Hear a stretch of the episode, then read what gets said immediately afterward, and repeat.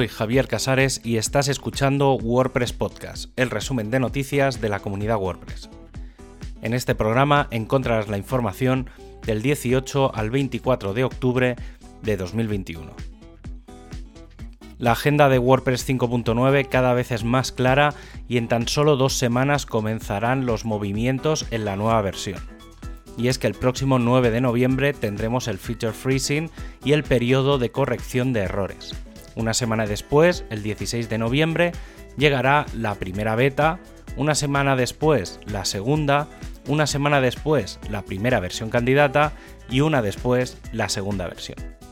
Finalmente, el 13 de diciembre se bloqueará la actualización del código durante 24 horas y cuando pase ese día se compilará WordPress 5.9, lo que nos llevará al 14 de diciembre. Para muchos será un regalo de Navidad y para otros una versión que llega en plena temporada de ventas.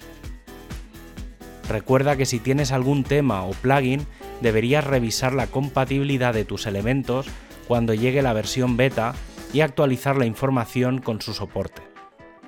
También hay que recordar que en breve tendremos PHP 8.1, por lo que también se debería revisar su compatibilidad.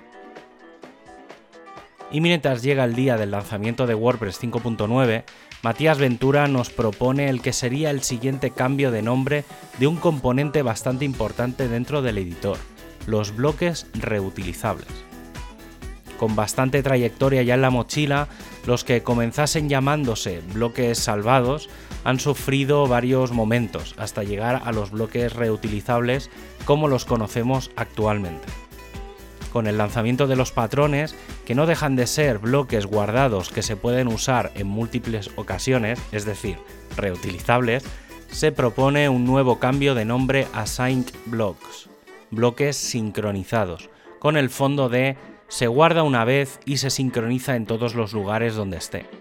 Aunque esta es la propuesta original, y que seguramente sea la que siga adelante, existen otras propuestas como llamarlos bloques globales, bloques del sitio o bloques compartidos. El equipo de Core ha incluido como uno de los contenidos incrustables a Wolfram Language, los contenidos de Wolfram Alpha muy relacionados con las matemáticas y la información científica.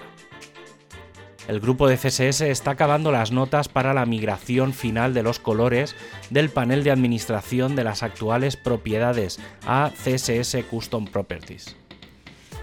Y estos días atrás se ha acabado el refactoring de los Gutenberg Examples, un repositorio en GitHub en el que hay múltiples ejemplos de qué se puede hacer con Gutenberg y que pueden servir de base para la creación de otros bloques. Esta puesta al día está pensada para dar soporte a WordPress 5.9 e incluye mucho código comentado para explicar qué pasa en cada momento. El equipo de diseño ha seguido trabajando en las propuestas de cambio del editor del sitio con unas pruebas de otros contenidos que no son nativos de WordPress como los productos de un WooCommerce. En este caso, la opción combinada, el menú editor estaría dentro de apariencia y desde allí se podría seleccionar la plantilla, que sería la pantalla donde ver la ficha de un producto. Seleccionamos uno de la lista y vemos la ficha, pudiendo editar la cabecera, organización de los elementos del producto y el pie de página. La otra opción, que sería la separada, entraríamos en el contenido, en este caso un producto, y desde el menú superior podríamos activar el editor, justo desde donde estamos. Sin duda, propuestas muy válidas y que darían más o menos poder a los desarrolladores de Custom Post Type. El equipo de accesibilidad está trabajando en dos frentes bastante importantes con respecto a la accesibilidad. El primero de ellos hace referencia a la mejora de la interfaz para optimizar los textos alternativos en las imágenes, diferenciándolos claramente de las descripciones. El otro es el del scroll infinito en el grid de media, que debería convertirse a un sistema de botones con una carga de los contenidos accesible, pudiendo moverse fácilmente entre elementos y volver al primero de la lista. En otra línea, se sigue trabajando en mejorar al máximo posible la accesibilidad del próximo tema 2022. El equipo de móvil ha presentado la versión 18.5 para iOS y Android. Para los dispositivos de Apple sigue añadiéndose funcionalidades en el bloque de Embed con mejoras en su funcionalidad, además de varias mejoras en las personalizaciones del pull quote y preformatted. Para los Android veremos esas mismas mejoras, además de mejoras en las notificaciones, marcar contenidos como destacados y correcciones en el selector de plantillas. Si quieres aprender cómo colaborar con el equipo de Learn WordPress, vas a tener la oportunidad de hacerlo en el Contribute to WordPress del 29 al 31 de octubre.